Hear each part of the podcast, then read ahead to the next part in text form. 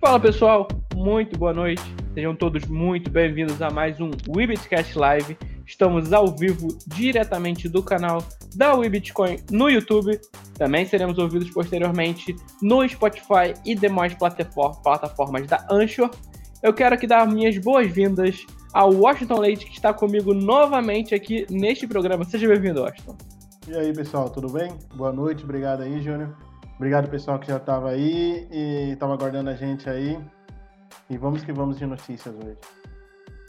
É isso aí. Também quero agradecer muito aqui a todo o pessoal que nos acompanhou no último programa. A gente fez um programa muito bacana, mas muito legal, que a gente esteve conversando aqui com a Eliane Medeiros e também conversando com Ana Paula Rabelo. Foi um papo, um cripto muito legal com duas mulheres da comunidade cripto. A gente quer trazer cada vez mais pessoas assim para conversar com a gente, acrescentar muito ao programa, comunidade. Então, muito obrigado a todo mundo. Deixem também suas sugestões de convidados e temas que a gente possa trazer aqui no programa. Hoje a gente vai falar de notícias. A primeira notícia, inclusive, já está na tela.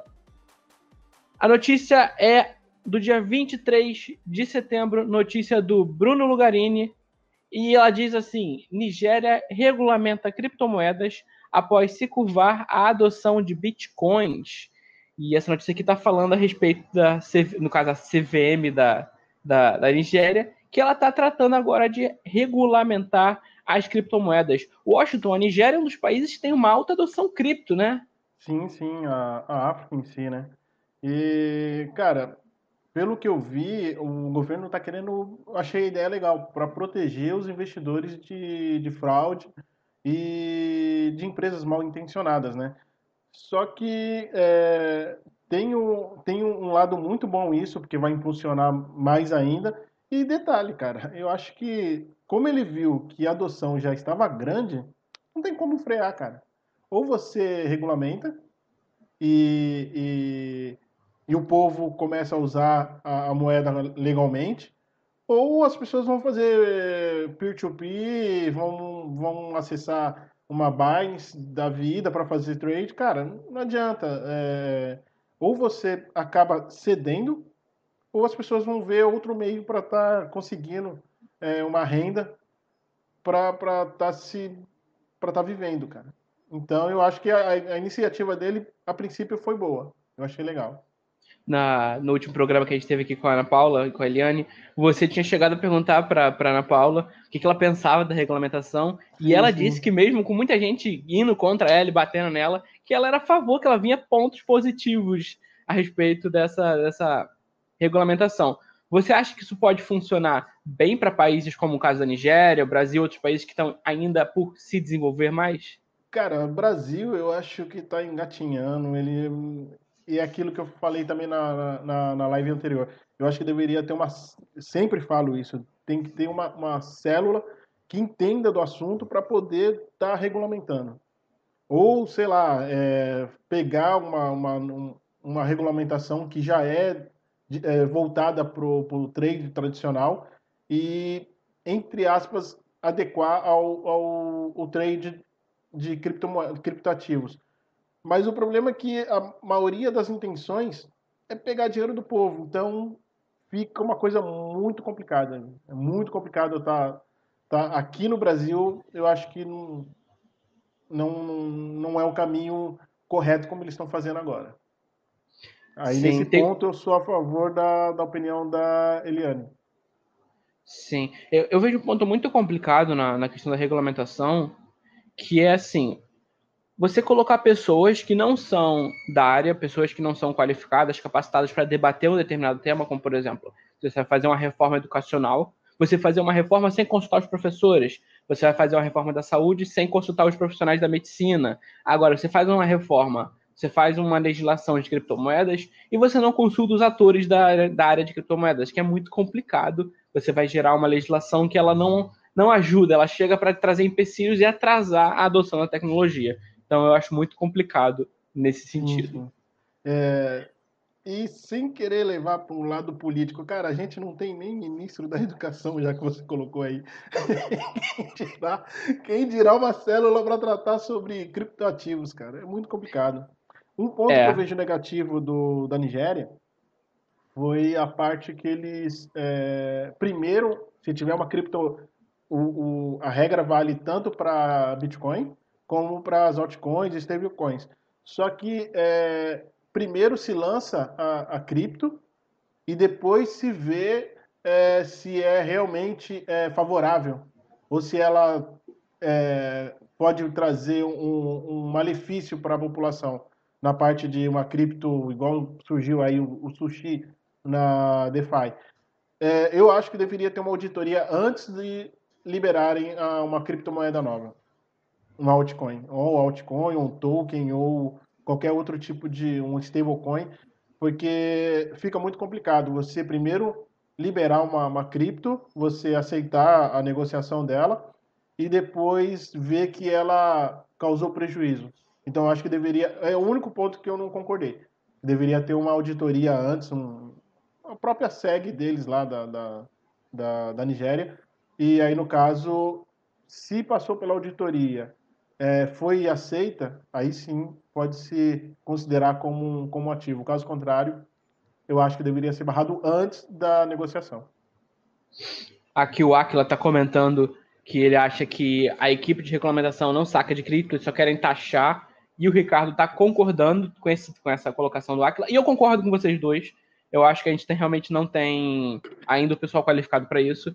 E, como eu disse, tem que chamar os atores do mercado cripto, tem que trazer o pessoal que entende do assunto e que está trabalhando com isso. E não só a gente que quer, de alguma forma, ganhar dinheiro em cima da comunidade. E, bem ou mal, a gente. O criptomoedas a gente sempre fala aqui.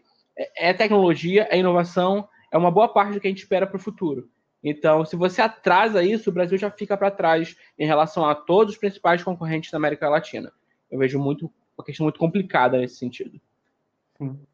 Vou colocar aqui na tela a próxima notícia do nosso programa. Vamos falar agora de ainda regulamentação, mas vamos falar de Índia, agora no caminho contrário. Enquanto a Nigéria está pensando em formas de regulamentar as criptomoedas, a Índia quer proibir, e eu vou colocar aqui o banner, ela quer proibir de novo as criptomoedas de. Está funcionando no país. A Índia é um país complicado. Se eu não me engano, foi em 2018 ou 2019, ela já tinha feito proibição de criptomoedas. Isso foi barrado pelo, pelo Congresso, foi derrubado isso. Tentaram fazer um debate em torno disso, discutir essa questão. E caiu a lei. Agora, novamente, o governo quer implementar uma legislação para proibir o comércio de criptomoedas. Qual é a cisma da Índia com o comércio de criptomoedas, Washington? Cara, sei lá, cara. É, é, eu acho. Achei até estranho, porque eles apoiam a tecnologia de blockchain, que é a tecnologia que gera é, é, é as cripto, que faz a transação, transacionar as criptos, e quer proibir as criptos. Cara, não, não, é, é, totalmente. Um, eu, eu acredito que seja contraditório. Porque como que você não é a favor da tecnologia? Aliás, você é a favor da tecnologia e não é a favor do, do que essa tecnologia gera. É, é, é para mim é totalmente contraditório. E, e, vamos lembrar que a Índia, dentro da região dela, é um dos países que tem uma boa adoção cripto. A Índia não está entre, se eu não me engano, posso estar falando bobagem aqui, se alguém souber no chat, me corrige, mas a Índia não está no top 10 de adoção cripto, mas na, na, na macro-região dela, ela tem uma adoção bastante respeitável de cripto e as pessoas compram muito Bitcoin por lá. Então, isso gera um transtorno. A proibição aqui foi em 2018. Em 2018, depois de algumas questões de fraude que eles teve lá, e depois retornaram. Então, é um país que quer adotar criptomoedas, uma população que quer comprar criptomoedas, e os parlamentares querem atrapalhar isso por seus diversos motivos. Alguns vão alegar que é para proteger o povo, mas a gente sabe que sempre tem uma, uma coisinha por trás dessa proibição. Tem também a parte de se eu não me engano, a parte da moeda deles, que eles é, vai estar tá com, confrontando com a economia deles, porque a cripto, a maior adoção foi do povo.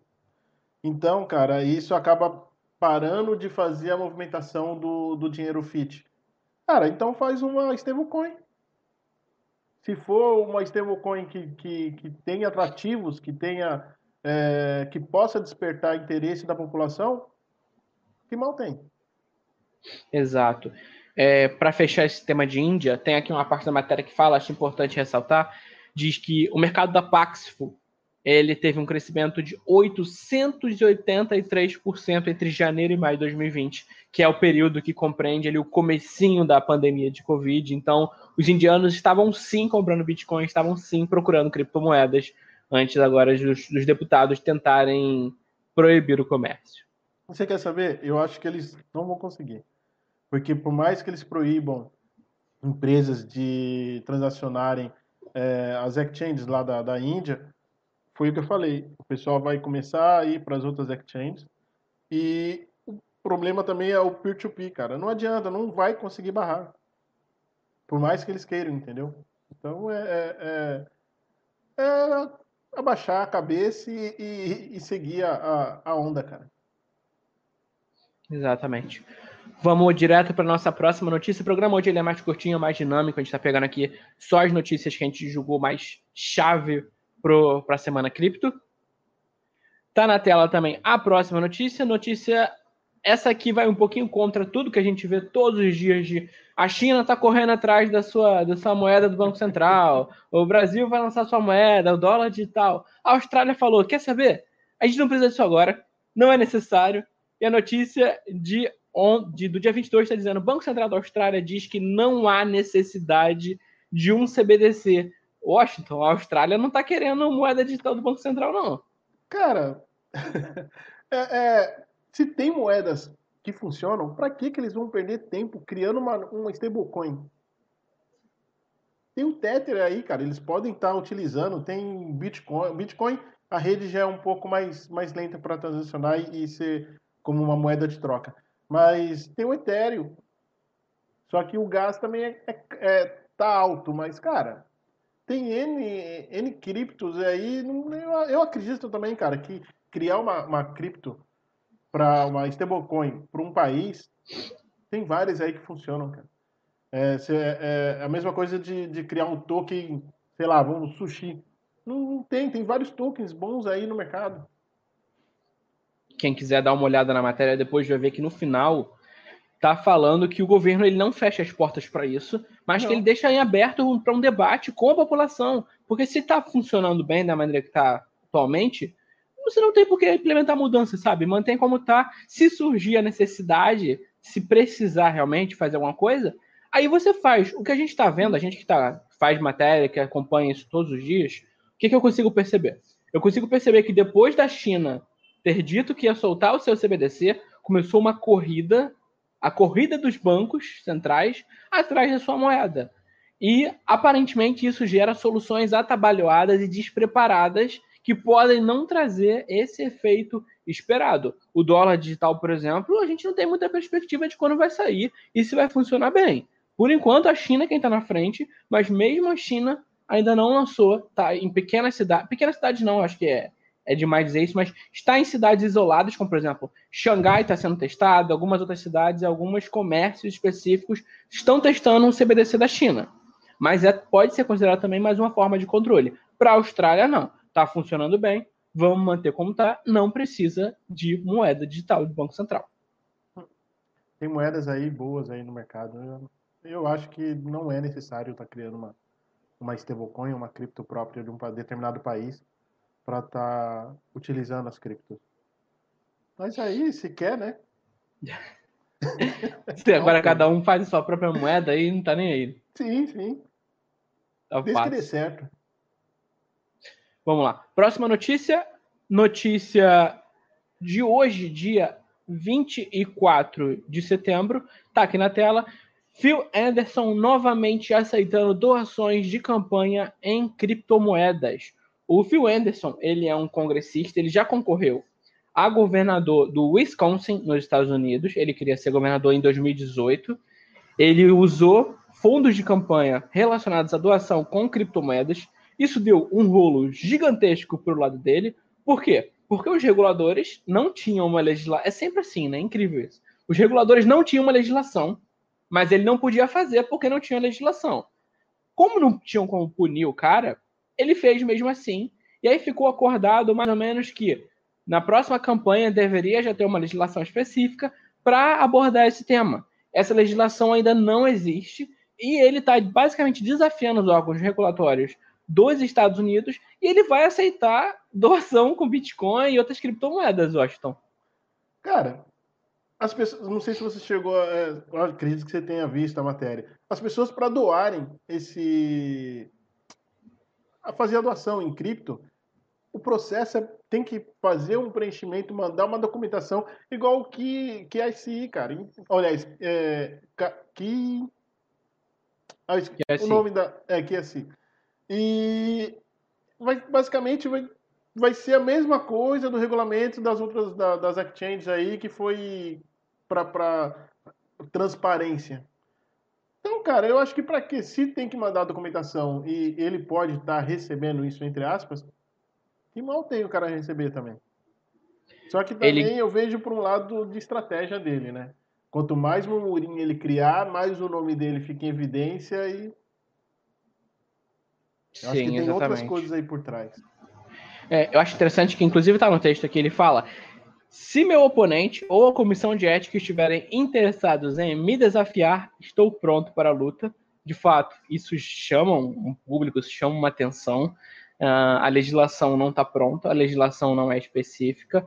Então, ele pode conseguir um problema mais sério se ele insistir nessa ideia de receber criptomoedas. Ele está usando o serviço da BitPay para ele, tá aqui a fotinha do Phil Anderson. Eu queria te perguntar, Washington, se você é a favor, não necessariamente nos Estados Unidos, mas aqui no Brasil, por exemplo, você é a favor de que os candidatos ao Congresso, ao governo, eles tenham a possibilidade de receber fundos de campanha através de criptomoedas, ou se você acha isso um problema? Não, eu não acho um problema. Sabe por quê, cara? Porque se, uh, pelo que eu vi aí, é, é feita uma conversão na, na administradora de quem está fazendo o recebimento da doação e o depósito entra na conta dele em dólar. Se entra na conta dele em dólar, ele tem que contabilizar isso.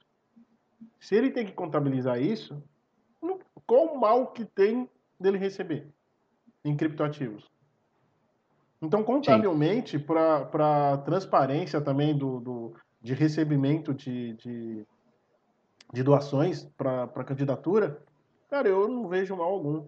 Porque se é, o dinheiro é, fei, é, é, é convertido para moeda FIT e ele tem como declarar isso para os órgãos lá regulamentadores que seria do da eleitoral, cara, eu acho que não poderia ser feito, acho que lá, aqui, em qualquer lugar. Tá ótimo. Vamos para a penúltima notícia do nosso programa de hoje, já está na tela. A notícia também é de hoje, dia 24. Venezuela aprova a lei que legaliza a mineração de criptomoedas. Eu estava conversando essa notícia em off com Washington. E a Venezuela é sempre um assunto delicado, porque é um país que tem problemas muito sérios, muito definidos. Entretanto, uma parte desses problemas não é necessariamente responsabilidade da Venezuela. A Venezuela é um país que sofre sanções políticas e financeiras muito sérias dos Estados Unidos, principalmente da administração Trump.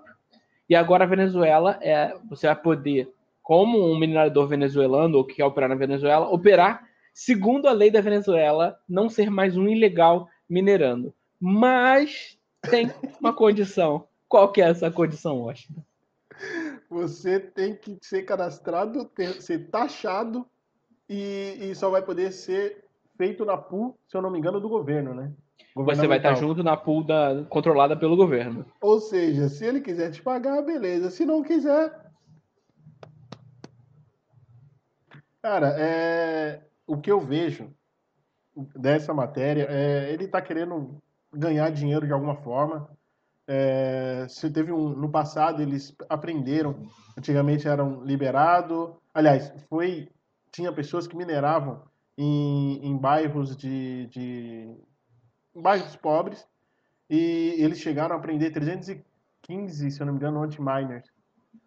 Você acha que essas anti-miners ele não utilizou lá para minerar é, cripto, criptomoedas, Bitcoin ou, ou, ou alguma altcoin ah, para fim próprio? Cara, são 315 anti-miners. Então eu acho assim, o, o que eu vejo parece que também ele quer taxar a, a, a entrada de máquinas para minerar o, o Bitcoin. Ele está querendo dinheiro igual aqui no caso que coloca o imposto de renda para você estar tá declarando. Sem uma regulamentação, sem entender muito do assunto, e é a mesma coisa da Venezuela, cara. Ele, ele quer taxar, quer cobrar, é, é, quer tá centralizando isso, e não é, não é bem assim as coisas como funciona com criptoativo. Então, é, para mim, ele está querendo dinheiro de alguma outra forma. Ele tentou pegar o ouro dele lá na, na se eu não me engano, estava na, na, Inglaterra, não conseguiu e agora está querendo levantar dinheiro de alguma forma. Esse é o Ven... meu ponto de vista. A Venezuela é um tema que a gente traz aqui basicamente toda semana, porque ela é muito relevante para o mercado cripto. A gente tem que ressaltar isso. A gente está falando hoje do terceiro país com o maior índice de adoção cripto no mundo. Então, assim, é um país muito importante para cripto, é um país simbólico nesse sentido, porque é um país que, com uma hiperinflação em que a moeda deles não vale absolutamente nada, a população tentando se proteger, tentando se manter, eles recorrem ao quê? Ao Bitcoin, recorrem às criptomoedas. É um país em que, como o Washington falou, havia muita mineração de criptomoedas na base da ilegalidade, dentro das favelas, aquela mineração que você não paga energia. E agora o governo ela, ele quer que você minere, que você pague a taxa para ele, que você entre no pool dele e aí você minera. E ele tem esse problema de que o governo, ele controlando esse pool, ele pode cancelar a qualquer momento o pool e o dinheiro, antes de ir para você, ele passa por ele, o governo que vai distribuir a divisão desse dinheiro dentro do pool. Então, assim, é, eu acho um retrocesso, eu acho um problema muito sério que está sendo imposto aos mineradores na Venezuela, embora eu consiga enxergar, eu consiga ver por que, que isso está sendo feito. É uma pena, a Venezuela já teve um problema recente agora que a Paxful foi embora da Venezuela por causa das sanções dos Estados Unidos, ela não queria bater de frente com a SEC, não queria bater de frente com o governo, então ela foi embora. Então agora é menos uma opção para os venezuelanos comprar Bitcoin, criptomoedas, agora sobrou alocar o Bitcoin, basicamente assim, em trades grandes, e para minerar vai ficar mais caro, vai ficar mais difícil também. Detalhe, a, a moeda deles lá, Petro, não deu em nada, né? A Petro está sendo incentivada pelo, pelo Maduro, a força não é não é natural, então ele coloca, ele pagou os médicos em Petro, os médicos da Covid, ele deu alguns incentivos de renda em Petro também, e agora, há um tempo atrás, teve problema de gasolina e ele deu desconto para quem utilizasse Petro também. Tem é uma moeda, é, é uma moeda estatal? É. Tá funcionando? Aparentemente ainda não. E se eu não me engano, acho que para comprar o petróleo deles, ele deu incentivo também, um desconto, se eu não me engano, um benefício para que seja comprada com petro, o petróleo. Então, ele, ele tá tentando de todas as formas fazer gerar o, o petro no país e não, não, tá, não tá tendo sucesso, né? Então, tá, vai incentivar o, a mineração, mas tem que ser no pool dele e, e ser da forma que ele quer. É meio complicado, cara. Muito complicado. Lembrando que quem for pego minerando fora do pool autorizado na Venezuela vai estar sujeito a sanções e penalidades não foram ditos quais são as sanções e quais são as penalidades, a gente não sabe.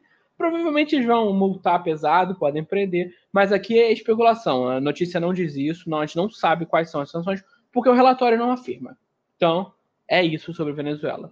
E a gente vai agora para a última notícia do programa de hoje. Vamos falar de Bitcoin, vamos falar aqui de especulação, vamos falar do Wash chutando o preço do Bitcoin e errando grotescamente. A notícia é do dia 24 de setembro, também é de hoje.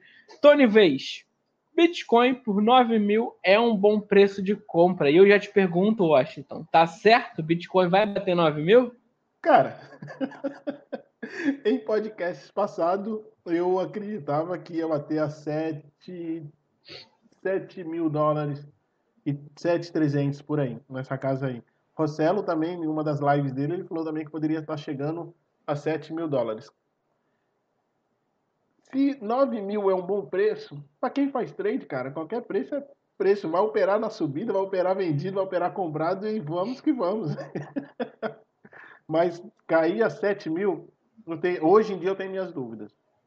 A 9 mil ele pode até chegar, mas eu acho que a 7, porque a gente está. É, é, eu acredito que seja, acredito não, é um pouco duvidoso você falar e afirmar, porque quem manda é, é, o, é, o, é o mercado, cara. Então pode acontecer alguma coisa, pode estourar uma, uma outra coisa aí qualquer, fora da pandemia, e pode cair ou pode subir. É, a gente não sabe, é o mercado. É o, quem manda na, na, na, nas negociações é o mercado. Então, afirmar que vai chegar a 9 mil tem alguns especialistas que eles acham que vai chegar a 8.500 a 9.500, mas resta saber se será.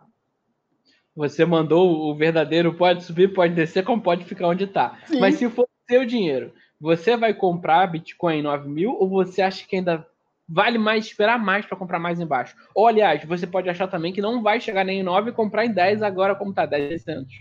É, esse é o problema. O que, que, que, você Cara, pensa? eu se chegar a 9 mil, é óbvio que eu compro. Se chegar a 7 mil, 7 mil, pô, melhor ainda. Vai ser lindo, cara. Porque subir, ele vai subir. Agora, chegar a 7 mil, acho que vai ser meio complicado. Mas eu compraria sim, uma boa. A gente tem uma, uma notícia que fala essa semana que soltamos no Bitcoin diz que o Bitcoin, junto com o mercado de ações e ouro, estavam correlacionados, estavam com a correlação bastante alta nessa semana, caíram. A queda do Bitcoin disse que foi motivada por ser um escudo dos mercados em relação à eleição presidencial dos Estados Unidos e com a, o avanço lento da vacina da Covid. Então, o Bitcoin recuou e recuou pouco, para ser sincero. Não, não, não caiu abaixo de, de 10 mil, conseguiu se segurar e se recuperou para 10.600 novamente. Em havendo uma possibilidade do Bitcoin ir para 9 mil, ele não descer mais fundo do que isso, eu acredito fielmente que uh, quem pegar em 9 mil consegue, consegue sair muito bem, bem mais em cima, conforme mais notícias sobre Covid forem surgindo, mais notícias sobre vacina e mais notícias sobre crise de inflação nos Estados Unidos e outras coisas que vão surgindo por causa ainda daquela injeção trilionária do Fed, a bomba vai estourar. E é cedo ou tarde e vai chegar na mão, vai chegar na mão do mercado. E aí o pessoal do Bitcoin vai estar prontinho para esperar. E detalhe, eu acho que não está muito longe dessa bomba estourar, não. E tem um outro ponto também, que é que a gente sempre fala, ah, mas o Bitcoin, até teve a, a entrevista do Douglas, que o Bitcoin ia ser a salvação se tivesse alguma crise é, é, mundial não foi bem assim também, né?